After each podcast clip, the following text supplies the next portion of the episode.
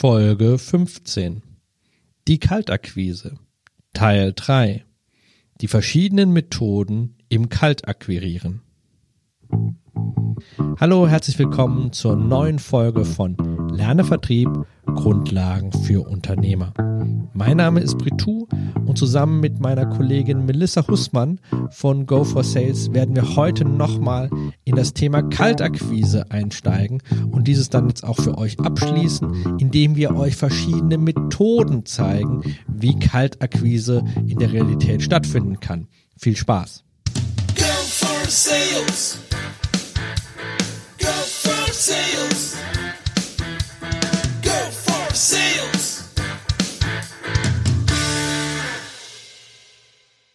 In der letzten Folge hatten wir ja über die Kaltakquise und speziell das Doing gesprochen. Also, wie hört sich eine moderne Kaltakquise an?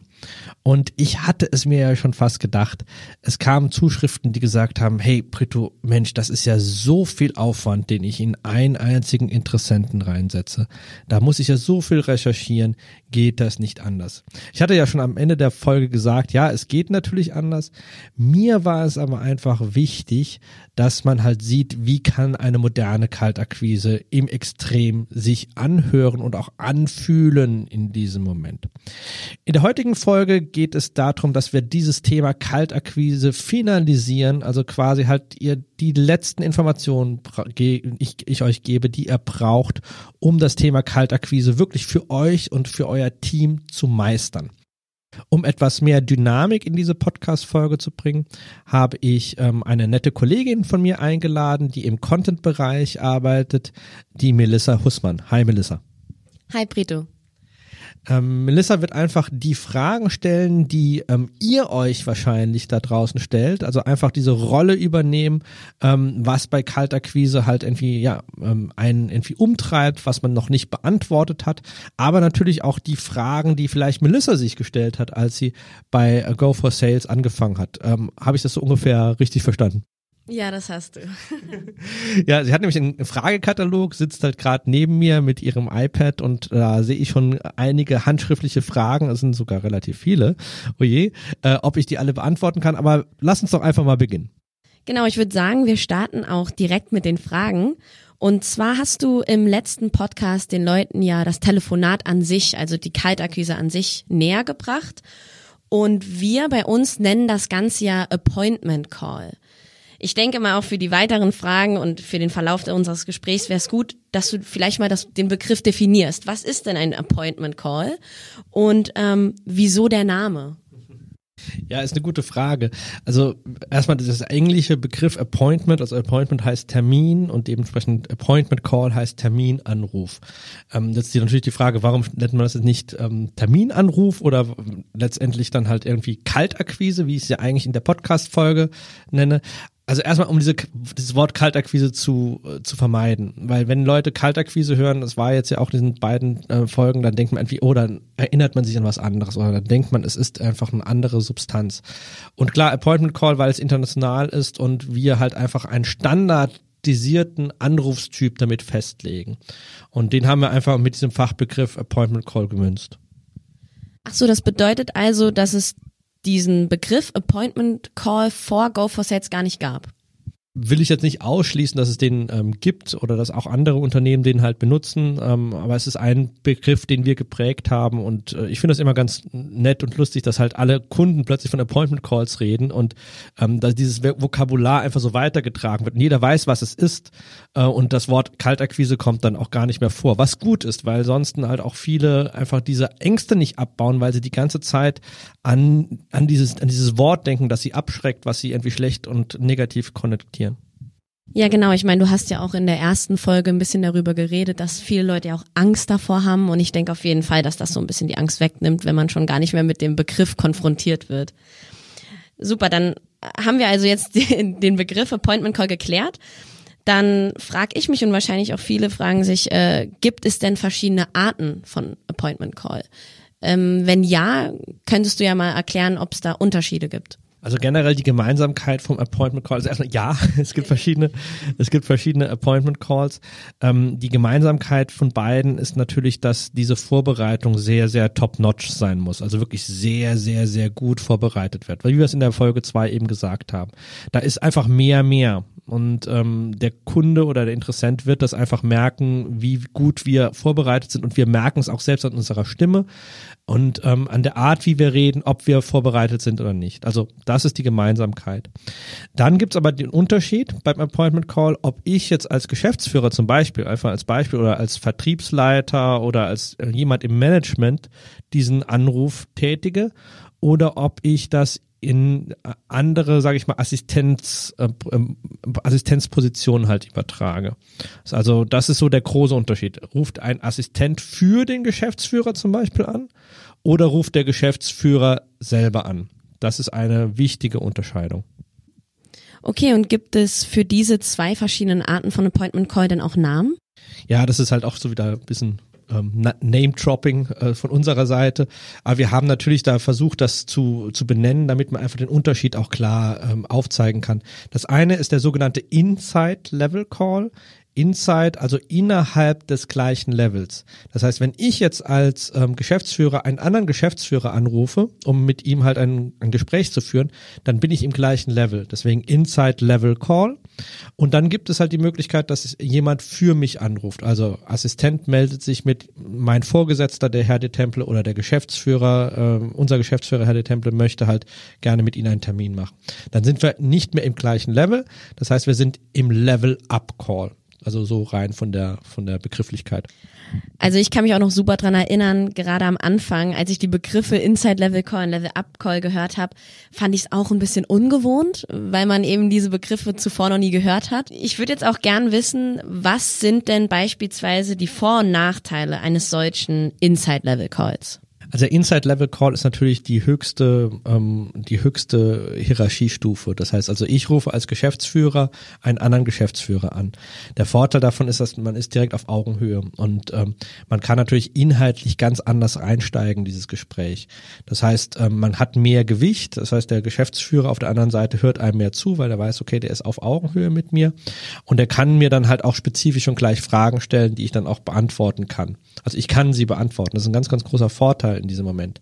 Nachteil ist allerdings, dass ähm, man geneigt ist, dann in so eine Produktpräsentation hineinzufallen oder anfängt halt eben, ja, diese Bedarfsanalyse, die als nächstes käme, vorzuziehen. Und das ist eigentlich verboten beim Appointment Call, weil wir sagen ja auch immer unseren Coaches, Appointment Call heißt Termin, also Terminanruf. Das Ziel dieses Anrufs ist, einen Termin zu machen und nichts mehr. Also nicht keine Produktpräsentation, keine Bedarfsanalyse, sondern erstmal nur abzuklappern, ist überhaupt der Bedarf da? Lohnt sich ein Gespräch? Ja oder nein? Weil wir werden immer jemanden unterbrechen bei so einem Anruf und er hat die, er oder sie hat nie Zeit, um jetzt wirklich in Ruhe sich das anzuhören, was wir tun. Deswegen ist das wichtig, diesen Termin auf einen späteren Zeitpunkt zu verlagern. Und der zweite Nachteil ist, es skaliert halt sehr schlecht. Also ich als Geschäftsführer habe natürlich massig andere Sachen zu tun als halt Akquise.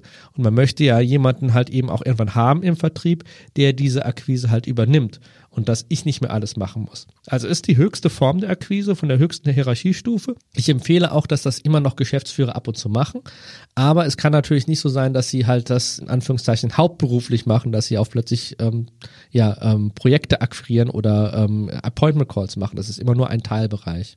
Wie sieht das Ganze denn dann bei dem Level-Up-Call aus? Also was gibt's da denn für Vor- und Nachteile, gerade im Vergleich zum Inside-Level-Call?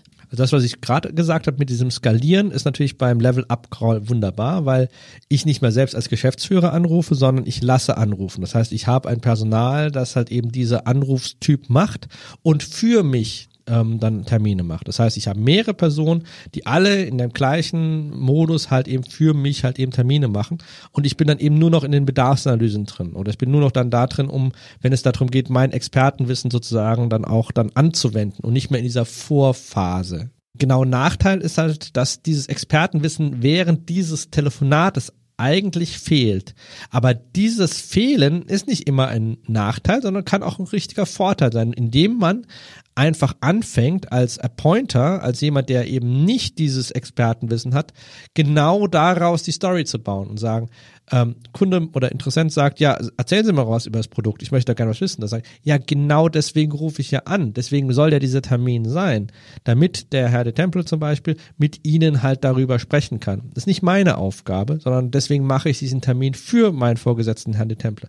Das heißt, ich kann ganz viele Einwände, die ich habe, deflektieren. Ich kann sie wirklich zurückbringen, ohne dass halt irgendwie da ich in eine Einwandsbehandlung gehen muss. Das heißt, es ist eine sehr charmante Art, ähm, auch einfach direkte Einwände, die immer und immer wieder kommen, zu umgehen und im Gegenteil Spannung aufzubauen für den Gegenüber, dass er sagt, okay, dann mache ich diesen Termin, dann gucke ich mal, was der zu sagen hat und schaffe dadurch neue Eintrittsmöglichkeiten. Man merkt also auf jeden Fall, dass diese zwei Appointment-Call-Arten sich sehr unterscheiden. Wir als Go for Sales arbeiten ja mit etablierten Unternehmen zusammen, aber auch ab und zu mit Startups. Stellen wir uns jetzt mal vor, ich bin Geschäftsführer eines Startups, habe ich dann als Geschäftsführerin die Option, auch einen Level-Up-Call zu führen? Oder kann ich eben nur diesen Inside-Level-Call durchführen? Also in diesem konkreten Beispiel bist du in der Geschäftsführer des einzigen Mitarbeiter. Es gibt sonst kein Personal. Ja, genau. Okay, ähm, da ist es wirklich ganz wichtig, dass man in Rollen denkt. Also, wenn wir sagen, ähm, beim Level-Up-Call ruft der Assistent an, dann ist Assistenz eine Rolle. Es ist nicht, ähm, es muss nicht unbedingt die tatsächliche Position im Unternehmen ähm, einnehmen. Wir sagen deswegen halt Assistenz, weil wir machen uns im Grunde so klein wie möglich bei diesem äh, Anruf, um so wenig Widerstand wie möglich halt eben vom Gegenüber zu bekommen. Das heißt also, wenn du jetzt Geschäftsführerin bist und du rufst für deinen Kollegen an, ja, dann gibst du dich einfach selbst als, ja, mein Kollege möchte mit Ihnen den Termin machen. Man muss ja nicht sagen, mein Vorgesetzter in diesem Moment, aber mein Kollege. Das gibt schon so ein bisschen Hierarchie vor und sagt halt entweder ich möchte nicht mit dir reden, sondern mein Kollege möchte mit dir reden. Das heißt, wenn du inhaltlich jetzt einsteigen möchtest in das Gespräch, dann ähm, musst du es mit meinem Kollegen tun und nicht mit mir. Das heißt, es gibt schon eine klare Anweisung an den Gesprächspartner und dann kannst du sozusagen den Assistenten ein bisschen mimen, ja, ohne es wirklich zu sein. Es hat nämlich mit Rollen zu tun und nicht mit den tatsächlichen Positionen in deinem Unternehmen. Okay, super. Das bedeutet also, dass man, egal in welcher Position man sich gerade befindet, theoretisch diese Rollen einnehmen kann. Was für Vorbereitungen muss man denn treffen? Sei es jetzt der Inside-Level-Call oder der Level-Up-Call? Also, was muss ich im Vorfeld tun, um eben erfolgreich diese Gespräche zu führen? Und gibt es da Unterschiede bei der Vorbereitung für einen Inside-Level-Call und bei der Vorbereitung eines Level-Up-Calls? Oder sind die identisch? Ja. ja, ja, ja, ist, ist, ist sie, sie ist, sie ist gleich, ja. Also äh, das Wichtige ist halt einfach, dass man halt sich wirklich sehr genau vorbereitet, dass man sich einfach Zeit nimmt für die Vorbereitung. Also einfach das Durchleuchten des Unternehmens, die Ansprechpartner heraussuchen, einen sogenannten Opener auch äh, zu erstellen. Also wie fange ich dort an? Was ist die Story? Mit welcher Geschichte gehe ich dort rein? Ja, also das ist nicht dieses einfache, ja, mein Unternehmen hat sich spezialisiert auf XY, Tiefbau etc. und äh, das machen wir seit 20 Jahren und äh, hey, lass uns miteinander reden. Das funktioniert nicht. Also mit welcher Geschichte gehe ich dort rein? Wie bekomme ich da Gehör? Ähm, was für ein Mensch rufe ich dort an? auch an. Ja, das ist einfach wichtig. Gehe ich ins Du, gehe ich ins Sie, rede ich ein bisschen salopper, rede ich eher förmlicher. Also all, all, das muss ich mir vorher überlegen. Und das gehört zu einer guten Vorbereitung sowohl zum ähm, Level-Up-Call wie auch zum Inside-Level-Call dazu. Okay, das bedeutet also, dass bei beiden Call-Arten die Vorbereitung an sich gleich ist. Könnte ich jetzt theoretisch sagen, wenn wir diesen Appointment Call jetzt mal aufteilen in einen Recherche-Part und in den eigentlichen Anrufspart, könnte ich dann theoretisch diese Recherche denn nicht an Kollegen weitergeben? Oder gerade wenn, wenn man jetzt selbst Geschäftsführer ist, würde es sich ja anbieten, diese Recherchearbeit an Mitarbeiter abzugeben. Könnte man das machen? Ja, genau, das, das hatten wir wirklich mal in einem Projekt mal gehabt. Wir hatten davon abgeraten von Anfang an. Allerdings ähm, wollte der Kunde das unbedingt. Deswegen hat der Kunde tatsächlich wollen, dass eine Person recherchiert, der nächste Person ruft an. Und es ist das eingetreten, was wir prognostiziert haben. Ähm, du brauchst selber diese Vorbereitung. Du musst selber diese Gedanken dir gemacht haben, um sie halt auch im Telefonat auch wirklich widerspiegeln zu können. Deswegen raten wir davon dringend, dringend ab. Also jemand, der, also wenn ich als Geschäftsführer einen Inside-Level-Call mache, muss ich auch die Vorbereitung dafür machen, gemacht haben. Es kann zwar sein, dass es ein Team gibt, das mir einfach ein paar Leads äh, zusteckt und sagt, hey, die sind interessant, schau dir die mal an, aber ich muss sie mir auch wirklich anschauen. Das heißt also nicht Vorbereitung beim Rechercheteam und ich mache die Ansprache. Das wird man mir im Anruf anhören. Also diese mangelnde Vorbereitung hört man mir tatsächlich an, weil ich dann ein bisschen unsicherer wirke am Telefon, weil ich halt nicht auf alles eingehen kann, was ich mir vielleicht selber überlegt hätte oder was ich vielleicht selbst angesprochen hätte, sondern ich spreche immer eine fremde Sprache. Ich spreche immer die Sprache von meinem Kollegen und im besten Fall versteht man sich ja gut im Unternehmen, aber es sollte trotzdem sein, dass jeder seine eigene Stimme hat und die wird durch die Vorbereitung halt einfach maßgeblich beeinflusst. Also dein Rat an die Zuhörer da draußen ist, die Recherche und das Telefonat an sich beides selbst durchzuführen. Ja, genau, auf jeden Fall. Okay, ähm, jetzt haben wir schon sehr viel über den Inside-Level-Call und den Level-Up-Call gehört. Jetzt fragen sich bestimmt viele Zuhörer, woher weiß ich denn, welche Art des Appointment Calls ich benutzen soll? Ich glaube, es hat ein bisschen damit zu tun, ähm, wie viel Erfahrung man jetzt mit der Kaltakquise hat. Ähm, jeder, hatte ich auch schon in Folge 1 gesagt, der Kaltakquise, hat ein bisschen Angst vor dieser, vor dieser Form des Telefonats und äh, der Form dieser Konfrontation mit dem Unbekannten. Ich finde es unheimlich wichtig, dass ein äh, Geschäftsführer oder jemand, der im Management ist, der Gesellschafter ist, der irgendwie ein, wirklich mit dem Unternehmen halt sehr eng verzahnt ist, diese Form einfach mal empfunden hat und einfach mal gemacht hat. Das heißt, ich empfehle jedem, jeder Führungskraft, diese, diesen Inside-Level-Call einfach mal zu machen. Ja, und man, wie gesagt, man macht ihn ja nicht 40 Stunden die Woche, sondern halt einfach mal drei, vier Stunden für einen bestimmten Zeitraum reservieren, wo man diese Akquiseanrufe macht, weil man kriegt dafür ein Gefühl, was Vertrieb ist, wie Vertrieb funktioniert. Und ähm, man kann es auch viel mehr nachvollziehen, wenn man dann halt mal Personal hat, die diese ähnliche Tätigkeit machen, was die, was die, was die, was sie durchleben, wie, wie sie vorgehen, wie, wie man denkt. Man kann das viel besser einschätzen. Das heißt also, bist du früh im Vertrieb oder bist du, bist du noch neu im Vertrieb, im, neu im Unternehmensaufbau zum Beispiel aber auch, dann mach auf jeden Fall Inside-Level-Calls, bevor du es auslagerst. Erst wenn ich selbst weiß, wie etwas funktioniert, kann ich es von anderen erwarten. Das ist ein ganz wichtiger Punkt. Ähm, wenn ich das ähm, dann aber die Erfahrung habe, dann kann, kann ich das ähm, als Level-Up-Call wunderbar konzipieren oder konzipieren lassen, wie, wie von uns, von, von Dienstleistern. Ähm, Skripte halt dafür erstellen, halt Gesprächsleitfaden, aber natürlich halt einfach auch diese Kompetenz, das wie gesagt, das ist das Wichtigste, wie man eine Story schreibt, wie man Opener halt bringt, wie man halt recherchiert, wie man überhaupt eine, eine Geschichte erzählt bei einem Kunden. Ähm, all das kann ich dann halt auslagern, beziehungsweise halt an andere Leute geben. Aber nichtsdestotrotz, ich finde es auch wichtig, dass man trotzdem auch dann nochmal hier und da mal so ein Inside-Level-Call mitmacht. Einfach mal, um nicht die Basis ähm, zu verlieren und einfach auch zu wissen und auch so vom Standing von Mitarbeitern, den Mitarbeitern zu zeigen, hey, der Chef macht das Gleiche. Ähm, er macht die gleichen, gleiche Arbeit wie ich, natürlich nicht die ganze Zeit, aber im Grunde machen wir alle diese Arbeit. Und ähm, das schafft natürlich eine hohe Motivation und auch eine große Akzeptanz dieses, am, dieses äh, Vertriebsmodus, der der ungeschlagen am erfolgreichsten ist, um äh, Menschen zu kontaktieren und zu akquirieren. Okay, das war schon mal ein super Tipp. Ich denke mal, damit können die Leute da draußen was anfangen. Nun ist es ja an sich egal, welche Callart ich benutze. Ich brauche ja einen bestimmten Leitfaden. Nennen wir es mal Gesprächsleitfaden. Könntest du denn Tipps den Zuhörern mitgeben, wie man so ein Gesprächsleitfaden erstellen kann oder bearbeiten kann? Ja, also das ist genau die, die Schwierigkeit. Also ich tue mir da immer schwer, ähm, auch in Coachings halt diese Gesprächsleitfäden halt so an die, so, so festzunageln. Weil leider passiert dann oftmals das, dass man es halt vorliest oder dass man anfängt halt sehr stark an diesem Gesprächsleitfaden sich halt heranzuleiten. Es ist nur ein Leitfaden. Es ist das Beste ist, ich gebe immer mal so das Beispiel des Spickzettels. Ein Gesprächsleitfaden für ein Appointment Call ist das gleiche wie ein Spickzettel. Das heißt, ich schreibe ihn einmal, versuche ihn zu verstecken, merke, okay, er ist zu groß geschrieben. Dann lösche ich den wieder oder schmeiße ihn weg und nehme den nächsten und merke, ah, es ist immer noch zu groß geschrieben. Und zum dritten Mal probiere es wieder zu groß geschrieben und dann beim vierten Mal merke ich, ich kann es ja eigentlich, was da drauf steht, weil ich es jetzt einfach viermal geschrieben habe. Also macht einen Gesprächsleitfaden, da kann ich jetzt auch gleich was dazu sagen, aber ignoriert ihn dann quasi direkt, weil es ist einfach nur die Vorbereitung für dieses Gespräch. Ähm, ich weiß nicht, habe ich mich da jetzt äh, richtig ausgedrückt? Ja, hast du. Also ich meine, am Anfang, als ich meine ersten Telefonate geführt habe, kann ich mich auch noch genau daran erinnern. Es ist auf jeden Fall oder es schafft eine Sicherheit. Also wenn man einen Gesprächsleitfaden erstmal erstellt hat, so bin ich dann auch vorgegangen. Ich meine, du hast mir damals genau den gleichen Tipp gegeben. Erstell dir einen, Melissa aber benutze ihn nicht. Und es hört sich vielleicht ein bisschen seltsam an jetzt für euch da draußen, aber probiert's mal aus. Es schafft eben diese Sicherheit.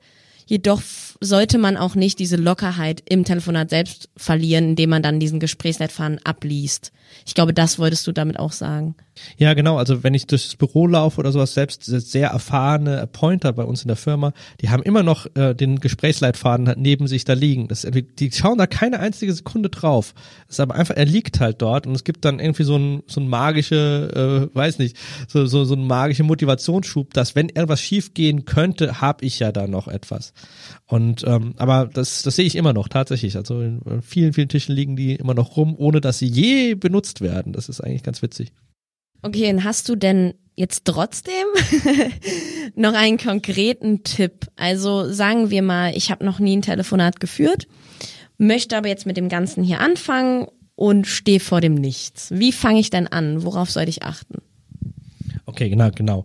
Ähm, also ähm, das aller, allerwichtigste im Gesprächsleitfaden, wie gesagt, Disclaimer, habe ich ja gesagt vorhin, ist, dass die Verständlichkeit da ist. Das heißt, womit fange ich beim Gesprächsleitfaden an? Ich fange erstmal mit Namen an. Und nicht mit meinem Namen, sondern mit dem Namen von demjenigen, den ich erreiche. Das heißt, wenn ich zum Beispiel eine Sekretärin, also vor, bevor ich mit dem Ansprechpartner spreche, vielleicht mit der Sekretärin oder Rezeptionisten ähm, spreche, wiederhole ich den Namen von diesem, von dieser Person. Ähm, manchmal ist es halt, nicht jeder heißt Müller, nicht jeder heißt Schmidt, manchmal ist es echt schwierig, halt den Namen zu, ähm, zu, zu, zu verstehen. Dann ist auch wieder hier unsere Auf Aufgabe, die Verständlichkeit in diesem Moment halt auch zu, ja, zu, zu kontrollieren und auch zu garantieren. Das heißt also, wenn jemand Odo Boyor heißt und er meldet sich Odo Boyor und wir wissen nicht, was ist das, dann sagen wir gleich, Hallo, mein Name ist Brito de Temple von der Firma Go for Sales. Ich habe leider Ihren Namen nicht verstanden. Können Sie ihn bitte nochmal wiederholen? Das ist das allererste, was wir erstmal garantieren müssen, dass wir denjenigen, den wir am Apparat haben, wirklich identifiziert haben und dann auch wertschätzend halt auch dann halt begrüßen können. Weil wir das nicht können, weil der Name fehlt, müssen wir das dann in diesem Satz machen. Also viele haben Angst vor diesem Satz, sie machen das nicht, wollen nicht nachfragen, wollen auch vielleicht schnell den Sekretär zum Beispiel überspringen, weil sie wollen ja eigentlich zum Ansprechpartner. Und ähm, dann passiert nämlich folgendes, dass man halt da nicht wertschätzend mehr telefoniert. Das heißt, ich möchte erstmal wertschätzend telefonieren, dazu gehört der Name von demjenigen. Das heißt also, ich sage, wie heißen Sie? Dann sagt er oder Bayor und dann fange ich nochmal komplett von vorne an. Guten Tag, Herr oder Bayor. Mein Name ist Brito de Temple von Go for Sales. Also erstmal die Namen ähm, nennen und in ruhiger, klarer ähm, Stimme sprechen. Wenn irgendwann eine Rückfrage kommt, zum Beispiel vom Sekretär, ja, wen durfte ich jetzt nochmal verbinden oder von welcher Firma kommen Sie oder wie heißen Sie noch, dann ist das immer ein Indiz. Das kennen wir alle. Das wurden wir alle schon mal am Telefon gefragt. Das ist einfach ein Indiz, dass wir es falsch machen.